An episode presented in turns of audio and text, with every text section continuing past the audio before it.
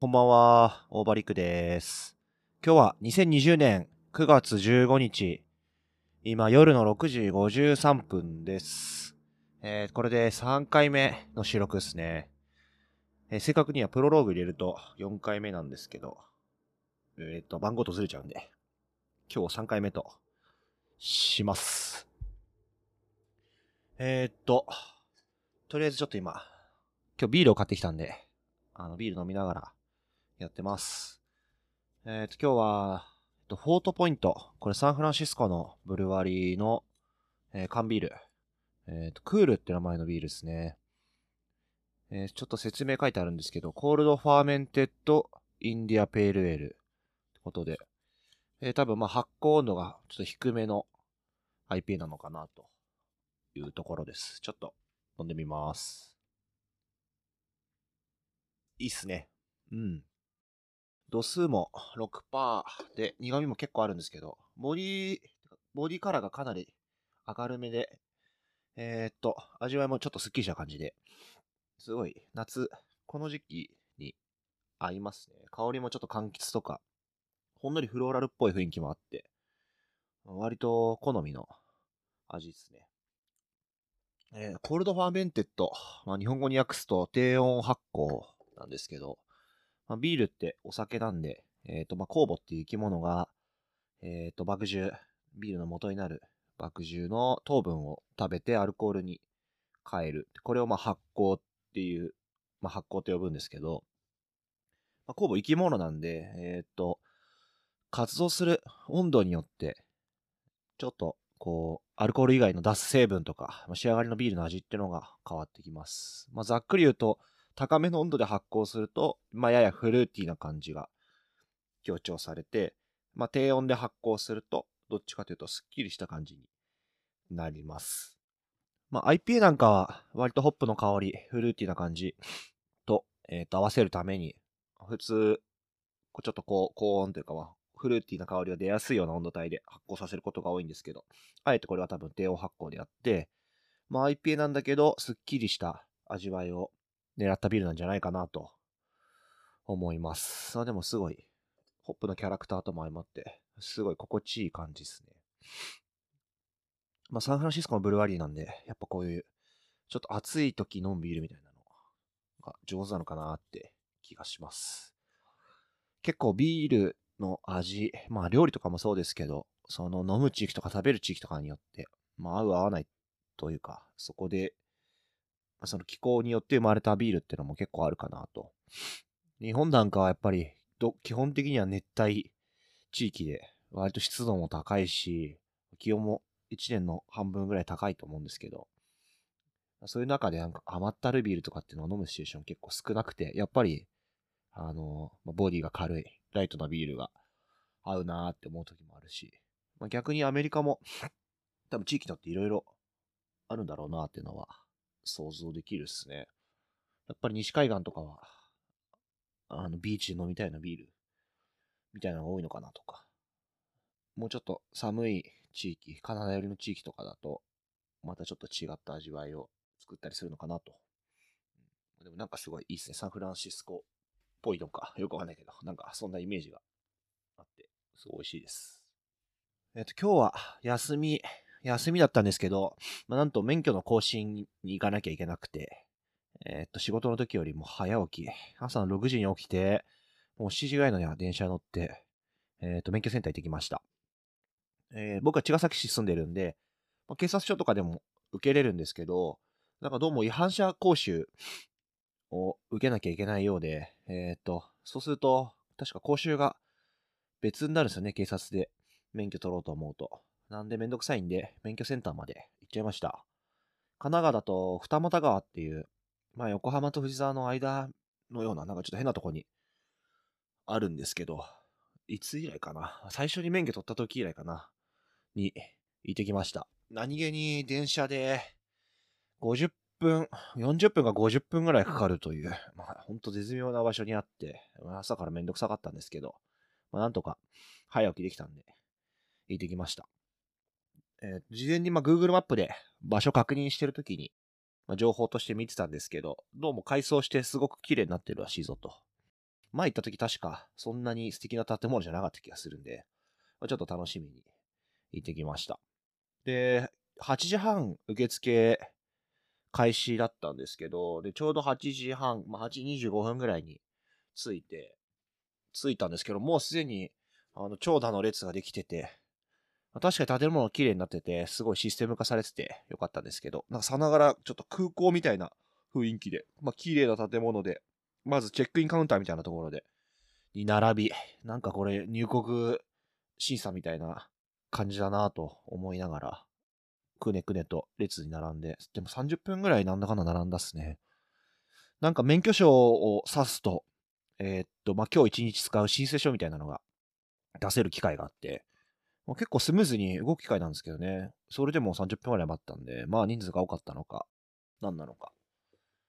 で、場内は結構、あの、動線がしっかりしてて、なんか何も考えないでまっすぐ進んでいけば、順々に終わっていくような、まあ、すごい誰にもわかりやすくて、いい作りだなと。で、まあ、コロナのせいもあって、まあ、講習が、あの、講習で一度に受けれる講習の人数を制限してるそうで、まあ、午前中に、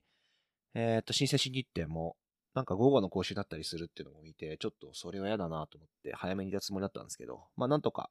えー、っと、午前中の講習取れて、割とスムーズに更新ができました。なんかさすがに、まあ、そんだけ人もいて、えー、検査の、えー、なんだ、まあ、その施設の、えー、職員の方々も割とテキパキ働いてくれてて、そんなにストレスなくやれたんですけど、な視力検査の、視力検査するじゃないですか。あの、免許更新の時。視力検査の、えー、っと、担当の職員の人が、まあ、めちゃめちゃ、なんだろうな、ちょっとロボットみたいな雰囲気で、ちょっと面白かったですね。あの、申請書、申請書を出してください。穴の開いてる方向を行ってくださいっていうのを、まあ、今僕が言ってたのの、さらに 2, か2倍か3倍速ぐらいでずっと言い続けてて、まあ確かにそりゃ、毎日ずっとやってるんだから、ああいう喋り方になるのかなと。ただ、あれを一日中あの人やってるのかなと思うと、なかなか大変な仕事だなと思う。多分ちょっとわけわからん人も来ると思うし、ね、詰ま、流れが詰まってければ、周りの人も、ちょっとブーイング出してきたりするのかなとか思いながら。まあおかげさまでパパッとやれて。相変わらずあの写真撮影ってのは、なんか、もうちょっとよく撮れないのかなとか思うんですけど、今回も出来上がったの見たら、思ったより、なんかいかつい顔をしてて、うん、もうちょっと朗らかに、自然な表情で撮れたかなと思ってたんですけど、やっぱりそうはいかないもんで、うん、インスタのストーリーにちょっと面白くてアップしてみたら、えっ、ー、と、一人からはベトナム、ベトナム人、ベトナム人の殺人、殺人鬼だったかな？なんか、そんな感じの、まあまあひどいことを言われ、と思ったらまた別の友達が、からは、えっと、バリでこんな人に帽子を売られ続けたとか言って、割となんかやっぱ、東南アジア系の悪人面だったのかなとまあ、まあいいでしょうということで。そう。前回更新した時は3年、まあ、つか前回の免許証か、が3年前に撮った写真で、えー、っとまあ、ちょっと見比べてみたというか、更新の前に見てたんですけど、もうちょっと3年前って姿違ったかなと思ったんですけど、まあ思ったよりあの変わってなかったですね。髭ももう今の形になってたし、そんなに顔の雰囲気も変わってなくて、本当は並べて写真撮りたかったんですけど、なんか今、あの、更新するともう免許を破棄、処分されちゃうみたいで、うん、なんか気づいたらなくなってて、まあ、まあ、いっかって感じですけど。で、講習、まあ、違反者、違反者講習を一応受けなきゃいけなくて、まあ、違反といってもスピード違反をずいぶん前に一回やって、前回の更新の時も違反者講習受けたはずなんで、えー、なんでかなと思ったんですけど、まあ、どうも5年、5年間ぐらいの間に違反があるとダメみたいで、今回は違反者講習を受ける羽目になりましたね。まあ、約2時間ぐらいの講習なんで、めちゃめちゃ退屈で、まあ、ちょっと昨日遅くまで飲んでたも、飲んでたのもあって、まあ、まあ眠くて、うん、こんなに内容が全く入ってこなかった講習っていうのも。久しぶりですね。まあ、ほぼほぼ、まあ、寝た、寝た、寝てないふりをしながら寝てたような感じで、まあ、あっという間に終わったんで、よかったかなと。で、ちょっとびっくりしたんですけど、えっ、と、講習を受けて、その後、まあ、免許が仕上がって渡されるのかなと思ったんですけど、なんか、免許が仕上がったので、えっ、と、帰り際にこの教室内で渡していきます、みたいな感じで。で、もう手元には、なんか変なピンク色の紙切れしか残ってなくて、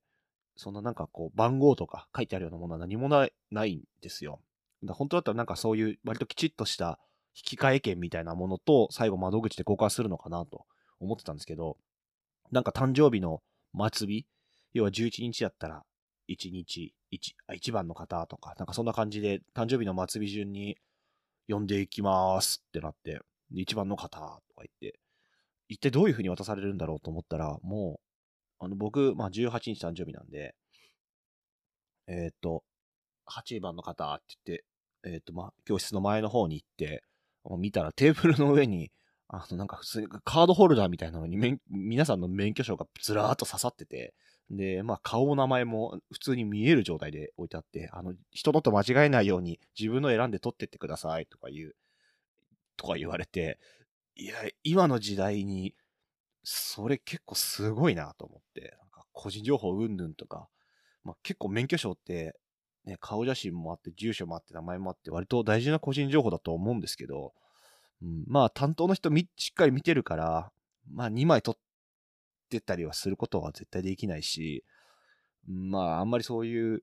悪用する人もいないのかなとは思うんですけど、なんかちょっと気持ち的に、なんかびっくりしたっすね。今時、今時こんな渡し方あるんかと思って。うん、仮に間違えたら結構めんどくさい羽目になるだろうし、なんか、あんなに綺麗な施設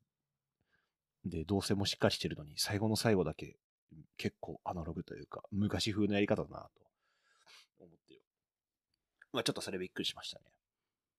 でも朝早く行ったおかげで、えっ、ー、と、8時半に受付して、えっ、ー、と、11時半ぐらいにはもう免許受け取って、えー、免許センターから出れました。えー、午後の講習になったら1日潰れるんじゃないかと思って、ヒヤヒヤしてたんで、そこは良かったっすね。で、まあ、二股川ってほんと何にもない駅で、うん、なんかランチとかもちょっと調べたんですけど、あんまりいいとこもなさそうだったんで、もう適当にちょっと乗りでマックに入って、マクドナルド食べて、二股川は去りました。で、まあ、思ったより早く終わって、えーなんかここのとこ結構飲み会続いたり、仕事もなんだかんだ忙しかったりで、まあ疲れが溜まってて、なんか体もバキバキで、で、まあ、特にその日、昨日か、あ、今日か、今日は早起きもしたし、昨日の晩も飲んでたんで、余計に眠くて、まあ、サウナに行こうと決めてたので、ちょっとサウナに寄って帰ることにしました。で、まあ、帰り道で言うと、湘南台駅とか、まあ、藤沢駅とか、その辺になるんで、湘南台の駅前になんかスーパー銭湯があるみたいで、そこに行こうかなとか、まあ、藤沢の銭湯、なんかしながら銭湯っすね、とか行こうかなと思ったんですけど、まあ、銭湯は3時スタートだったり、まあ、湘南台のスーパー銭湯も、まあ、言うてスーパー銭湯なんで、まあ、ほどほどの感じかなと。で、まあ、地図見てたら、横浜がもう結構近いなと。車、あ、車じゃない。電車で10、10分、15分ぐらい乗ると、横浜着くみたいだったんで、えっ、ー、と、横浜に行ってきました。横浜といえば、えー、スカイスパっていうサウナこれ、あの、りょうこさんっていう、あの、週末フィンランドっていう、まあ、半分サウナ本みたいなのを書いてる女性の方がいて、ちょっと今の勤めてる仕事、ビール関係の仕事でつながりがあって、で、もうサウナのエキスパートの方なんで、いろいろ話させていただいてるときに、まあ、スカイスパー結構いいよという話になり、まあ、横浜だと僕、通勤の帰り道でもあるんで、えっ、ー、と、前に一回行きました。いつだったかな ?6 月か7月くらいだったかなえー、スカイスパいいところは、えっ、ー、と、スカイビルっていう、まあ、横浜駅から直結してるビルの、えっ、ー、とね、10、なんだっけな、14階ぐらいかな？にあるところで。まあ、駅から、駅直結ってのは結構寄り道しやすいっすよね。まあ、サウナ施設も、まあ、駅前にあるカプセルホテル的なパターンと、逆にちょっとロードサイドにあるような、あの、郊外パターンと2種類あると思うんですけど、まあ、駅直結っていうのはなかなかやっぱなくて、まあ、横浜帰り道だし、直結だとちょっとなんとなく楽な感じもするんで、割と気に入ってる場所ですね。まあ、ちょっと値段が高めなんで、まあ、サウナ専用、まあ、サウナ専用施設というか、どっちかっていうとちょっとス,、スパ寄りでもないか。まあ、割とサウナかな。まあ、スーパー銭湯とかに比べてやっぱちょっと高いですよね。だいたい1時間コースでも1500円。で、2時間コースで2000円かな。で、えー、っと、まあ、デイタイム10時ぐらいまで入れる、えー、っと、コースで、今日は2500円ぐらいしました。まあ、スーパーセットだったら700円ぐらいで入れるんで、で、まあ、時間制限もないですし、ちょっと悩んだんですけど、まあ、ちょっと疲れてたのもあって、まあ、休みだし、そんなに今日は飲み行く予定とかもないんで、まあ、サウナぐらいちょっとバーッと行っちゃってもいいかな、ということで、まあ、念願のスカイスパ2度目の行ってきました。えー、ちょうど着いたら、着いた時に、ちょうどアウフグース終わっちゃってて、うん、あのアウフグースって、あの、まあ、なんだろう、老流のちょっと言い方違う版なんですかね。あ正確に言ったらもうちょっと違うかもしれないですけど、まあ、あの、サウナストーンに水をかけて、ね、まあ、いわゆる熱波師って方が、こう、風を、熱波を送り届けてくれるという。で、スカイスパー前行った時も、結構な頻度でアフグースやってて、なんかすごいいいなと。で今日も改めてタイムスケジュール見たら、まあ、平日も休日も問わず、しかも昼の12時から1時間刻みで、えっ、ー、と、ずっとアウフグースやってるみたいで、なかなかないですよね、そういうの。なんかスーパー銭湯とかでも結構、まあ、熱波襲来とか、まあ、サウナ施設ももちろんありますけど、結構週末、金土の夜だけとか、なんかそんなパターンが多いイメージがあって、まあ僕割と、まあ週末っていうか普通の平日とかに行くパターンのが多いんで、そんなに熱波を受けたことがなかったんですけど、まあ、今日はね、あの時間ごとにやってたんで、まあ、すごいいいタイミングで、よかったなと。そう。で、まあ、着いた時にちょうど終わっちゃったタイミングだったんで、まあ、次のでやればいいかという感じで。えまあ、スカイスパ、まあ、いいとこいっぱいあるんですけど、えー、っと、まあ、サウナ施設で、そこそこ値段も高いだけあって、まず、シャンプー、リンス、ボディーソープあたりの品質がちょっといいです。あの、やけに緑色とかしてないし、髪もきしまないぐらいのやつですね。やっぱスーパー銭湯のやつとか、まあ、僕単発なんでそんな気にしないですけど、割とガビガビになるっていうか、なんつうか、安めのシャンプーだったりするんで、その辺もちょっと気分がいいなと。あと地味に好きなのが、えー、っと、まあ、炭酸泉、えー、炭酸泉、うん、炭酸泉。割と最近よく見かけて、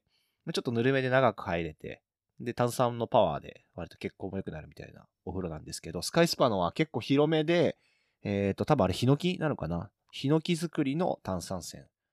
そう、これがね、意外と香りも良くてね、気持ちいいんですよね。で温度もなんか程よい感じで。まあ、サウナ前の、こうちょっとスターター的な感じで入るのが結構好きですね。そうね。もう今日はちょっと体カチカチに固まってたのもあるんで、炭酸泉でちょっとほぐしながら、ストレッチとかもして、あの、硬いところ伸ばしてから、えー、っと、サウナに入りました。えスカイスパーのサウナも本当に良くて、まあ、木、木張りのサウナ室なんで、その木の香りもいいですし、結構大きめのサウナストーブが、まあ、中央というか、真ん中ら辺に2台あって、で、まあ、一番は、あの、大きいガラスの窓から、まあ、横浜の、まあ、港の方の風景が見えると。うん今日も、えー、暇だったんで、まあ、海とか、まあ、港の方っすね。あと高速道路とか、ベイクウォーターとかが見えるのかな。そ、この景色がね、何気にいいんですよね。なんか車が動いてるのを、結構、まあ、の、14階ぐらいにあるんで、あの、高くから見下ろすのもなんかちょっと面白いですし、まあ、海とか港の雰囲気ってすごい素敵なんで、これを眺めながら入れるのがいいなぁと。で、えっ、ー、と、テレビはなし。で、ほんのり、なんだろうな、ちょっとフィ、ヒーリングミュージックみたいなのが、じわーっと流れてる感じ。それが意外と外の景色とマッチして、うん、なんかこう、サウナに集中できるような雰囲気でいいっすね。地元のスーパー銭湯のサウナよく行くんですけど、あのー、サウナ室にも、露天風呂にもテレビがあって、まあ、サウナでテレビ見るのも、まあ、好きっちゃ好きなんですけど、どうしてもテレビに目がいっちゃうんで、なんかこ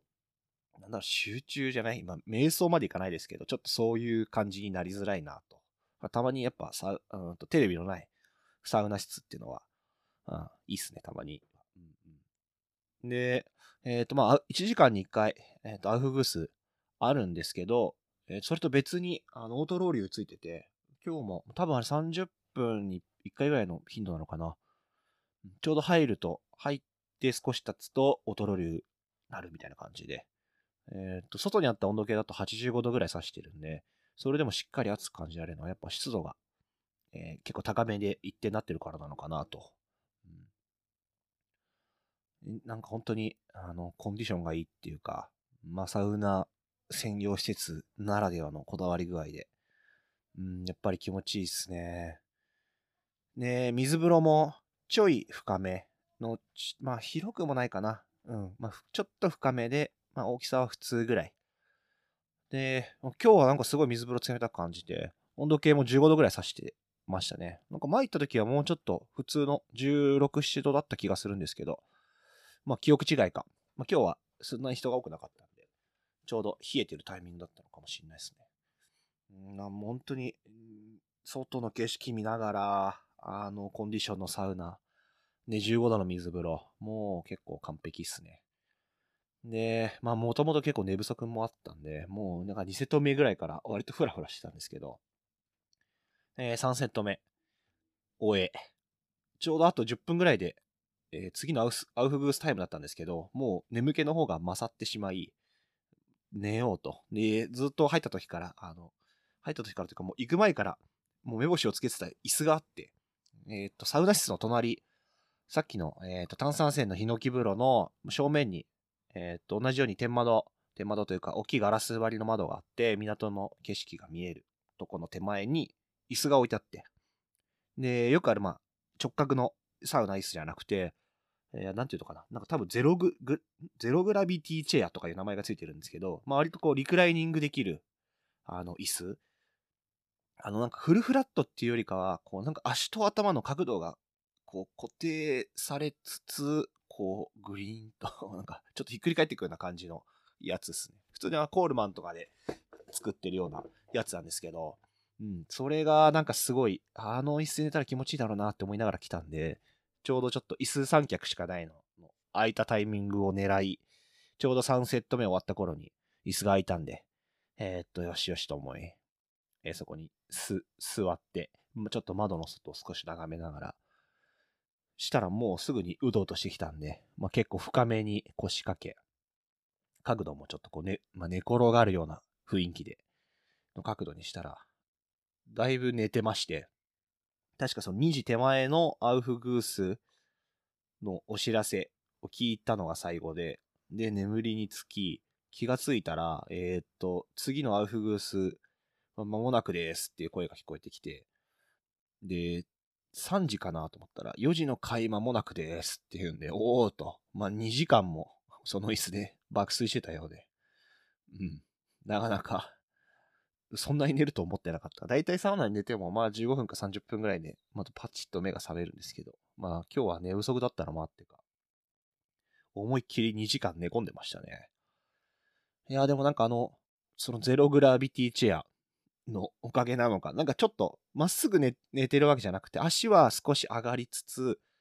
お尻が落ちて、で、頭もちょっと上がってるような、なんつうか、谷みたいなところで寝るような雰囲気なんですけど、まあ、その形状からゆえゼログラビティチェアなのか、なんかこう、やっぱ独特のリラックス感があって、なんか夢もちょっと変わった夢、どんな夢だとちょっと忘れちゃったんですけど、なんか、なんかこうちょっとふわふわっとしてるような夢を見た気がします、確か。うん、まあそれだけ気持ちがよく、うん。ばっちり寝て、うん、まあサウナからの寝た後って結構かなり頭の中ぽやぽやしてるんで、そう。で、あ、そう、寝起きで、その4時のアフグースの会に飛び入り参加し、うん、結構、熱波を受け、そう、またそのでも、ね、熱波やってくれてる方がすごい良くて、あのー、まあ、あの、いわゆるバサバサと、熱い風を送るのももちろんなんですけど、結構足元の風を上に持ち上げるやつとか、あとなんかね、今日初めて見た、こう独特のタオル回しで、タオルをこう、くるくる回しながら、上から下まで、ほんと頭から足先ぐらいまでを、わーっと、くるくるくるくる回しながらやるんですけど、こう空気が、いい感じにそれで舞い上がるんですよね。で、なんか、こう直接的なあの熱い、痛い感じじゃなくて、ふわっと、こう体にまとわりつくような感じの風が出てきて、あ、それはすごい良かったっすね。めちゃくちゃ気持ちよかった。今日のなんかアロマは、えっ、ー、と、ミント、ペパーミントだったかな？ペパーミントのアロマで。そう、ちゃんとしたアロマオイル使ってるところもすごいいいとこで、あめちゃくちゃ香りが良くて、うん、もう寝起きのホワホワ感に、そのミントの香りと、ミントの香りはなんか不眠症どうのこうのとか言ってたんですけど、もうこんだけ寝てるから多分あんま関係ねえだろうなと思いつつ、いやでもすごい気持ちよかったですね。でもなんか寝起きだったからか、その後水風呂入ったらなんか腹を引きつって 引きつったというかつ、釣りそうになって腹筋を。なんか、ちょっと危ないかもと思いながら。そこで一回ちょっと落ち着き、水を飲みトイレに行き、そう。で、もう一回炭酸泉に入ってちょっと体をほぐしながら。で、最後にもう一発サウナゆっくり入って、水風呂に入り。で、さっき言ってたゼログラビティチェアの反対側、サウナの、まあ、入り口側に近いとこなんですけど、あ、サウナというか、サウナ室の入り口側か。に近いとこに、なんかちょっとこう壁で覆われた、あの、椅子が置いてあるスペースがあって、そこはいわゆるこう白い、こう直角のガーデンチェアみたいなのが置いてあるんですけど、えー、っと、そこどんな感じになってるんだろうなと思って行ったら、そこもなんかアロマミスト、まあ、ちょっと冷たい、あの、水蒸気というか、で、ヒバの香りっていう、まあ、木の香りですね、のミスト噴出中みたいな。それがなんかちょっとだけひんやりしてて気持ちよくて、で、しかも、あの、照明もちょっと暗めになり、えっ、ー、と、鳥のさえずる声と川の流れる音が聞こえるという。で目を閉じれば、なんだかちょっと河原にいるような雰囲気で、すごいそこも気持ちよかったですね。ちょうど3つ椅子があったんですけど、えー、僕真ん中に座って、で、左右に、まあおじさんがいたんですけど、ちょっと目をつぶって気がついたら左右のおじさんがいなくなってて、なんか音もせず去っていったのか、僕がただ気づかなかっただけなのか。まあでもなんかこうちょっと短時間でリラックスできて、いや、なんかこう、さすがサウナ施設だけあって、細かいところすごい、えー、気が利くなぁと。もう感心しきりで、ちょっと高め、まあ、今日も2500円払ったんですけど、まあ、毎回満足させてくれるなと。うん、すごい良かったですね。いや、この1週間本当になんかちょっと疲れ溜まっちゃってたんですけど、もうこの4時間、4時間ぐらい滞在したんですけど、結局、4時間でも疲れは取れました、完全に。うん、もう完全復活といった感じで、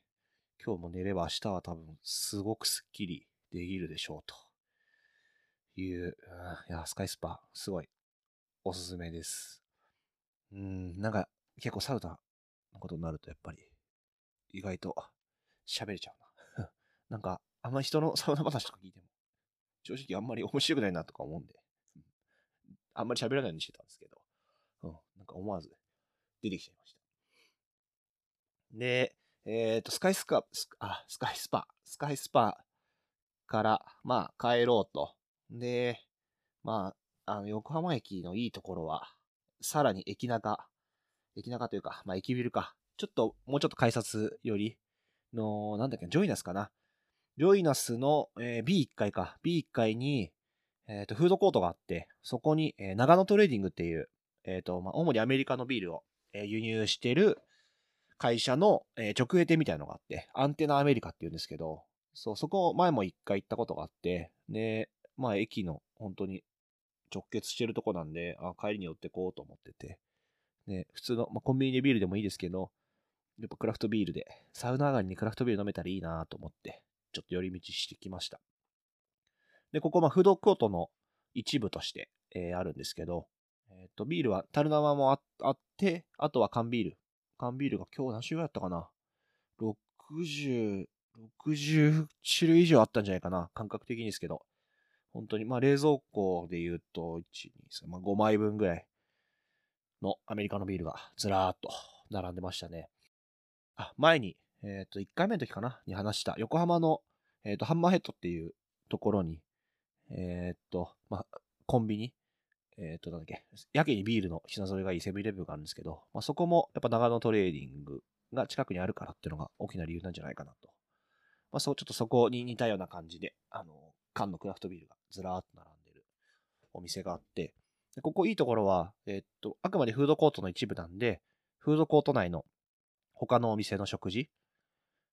を食べながらも、そこのビールが飲めるし、で、そのお店にも、まあちょっと少しフードメニューがあったりとかして、なんか少しつまんで帰るにはちょうどいい場所だなと。で、今日は、えちょっとお腹空いてたんで、えっ、とね、タコスか。なんか前回、えー、っと、なんだっけあれ。バッファローチキンか。バッファローウィングチキンがあったのを見てたんで、ああ、今日それ食べたいなと思って、それ狙ってたんですけど、なんか、どうも日替わりメニューなのか、今日はなくて、えっ、と、今日はタコ、 Taco Tuesday らしく、えっ、と、ビーフステーキタコスってのがあるよと。500円でちょっと高めだったんですけど、まあ、お腹も空いてるしいいかなと。えー、ビーフステーキタコスと、あとは、缶ビールは今日は、えっ、とね、 Surly Brewing。どこだってミネアポリスかな？ミネソタかな？違いがちょっとわかんないんですけど、なんかその辺の、割と老舗のブルワリー。で、日本に入ってきたのは割とここ最近。で、まあ、いわゆる今時の超流行りのビールってよりかはもうちょっと、まあ、ややクラシック、うんまあ、ちょちょっと昔のアメリカのスタイルなんですけども、クオリティが抜群に良くて、ここ最近、まあ缶で3、4種類ぐらい買って飲んでますけど、どれもすごい美味しくて。で、今日見たのは、多分限定なのかな？えっ、ー、と、今まで見たことなかった。えっ、ー、と、サブロっていうホップフィーチャーした IPA で、えっ、と、それにしてみました。で、えっ、と、酒屋さんなんですけど、そこ、まあ、角打ち的な感じでビールも飲めるんで、えっ、と、ブラカップをもらい、えそこでそのタコスを食べながらビールを飲んできました。で、この、まあ、サブロってホップ、あの僕すごい好きで、なんかトロピカルフルーツみたいな香りとか、で結構ココナッツみたいな、そういう甘い香りもして、で、なんか割と、まあ、トロピカルっぽい香りのホップっていっぱいあるんですけど、なんかど、どこかそこにちょっと草っぽさとか、なんか土土っぽさとかが混ざってたりとかして、まあ、あんまり主張すぎると強いなっていう香りになっちゃったりとかするんですけど、サブロ、サブロはなんかすごい、優秀っていうか、本当にトロピカルのいいところしか出てこない。まあ、ちょっとココナッツ感が苦手っていう人もいるんですけど、まあ、僕は割と好きなんで、そうはもう迷わず今日はサブロにしようと。で、まあ、このビールも、まあ、サブロメインに使った IPA ですごい、まあ、サブロらしいトロピカル感。なんだろ、パイナップルとかちょっとマンゴー、なんだろうな。うん、パッションフルーツみたいな感じもあるかな。に、えー、っと、ほんのりココナッツな香り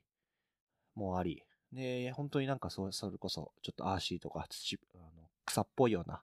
嫌な感じの香りもなくて、苦味の質もすごいクリーンで、まあ、すごいいいビールでしたね。うん、美味しかった。で、タコスも結構大きめで、ちゃんとトルティーヤもパリッと焼けてて、ステーキも大きめに入ってて、